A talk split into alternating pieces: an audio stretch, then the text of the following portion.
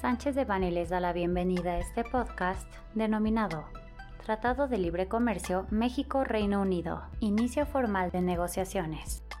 Les recordamos que este material es únicamente informativo, por lo que no puede ser considerado como una asesoría legal. Para más información, favor de contactar a nuestros abogados de manera directa. El día 20 de mayo del presente año, la Secretaría de Economía publicó el comunicado de prensa número 027, a través del cual informa que la titular de la Secretaría de Economía y la Secretaría de Comercio Internacional del Reino Unido han acordado formalmente el inicio de las negociaciones de un nuevo tratado de libre comercio entre ambos países. En dicho comunicado también se informa que ambos países coinciden que resulta importante la negociación de un acuerdo moderno que les permita aprovechar las oportunidades de la economía del siglo XXI. Y para efectos de las negociaciones, México será el anfitrión en la primera ronda de los jefes negociadores que se llevará a cabo en julio del presente año y se espera una segunda ronda en el otoño. Lo anterior se anuncia en cumplimiento con el artículo 9, negociaciones posteriores, del Acuerdo de Continuidad Comercial México-Reino Unido, mismo que establece que las partes iniciarían negociaciones para un acuerdo de libre comercio dentro de un año a partir de su entrada en vigor, el 1 de junio de 2021.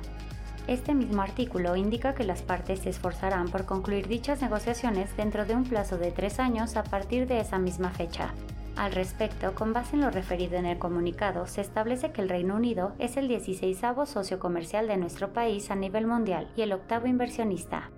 Por su parte, el Departamento para Comercio Internacional de Reino Unido publicó en un documento que contiene los argumentos estratégicos para lograr un acuerdo de libre comercio con México, los objetivos de la negociación de dicho acuerdo, así como la evaluación inicial de los impactos potenciales a largo plazo del referido, entre otras cuestiones. En ese sentido, deberemos estar pendientes del desarrollo de las negociaciones comerciales entre estos países, a fin de identificar las materias a negociarse y los planteamientos de cada equipo de negociadores. Estamos a sus órdenes para cualquier duda o aclaración adicional que requieran en relación con el presente.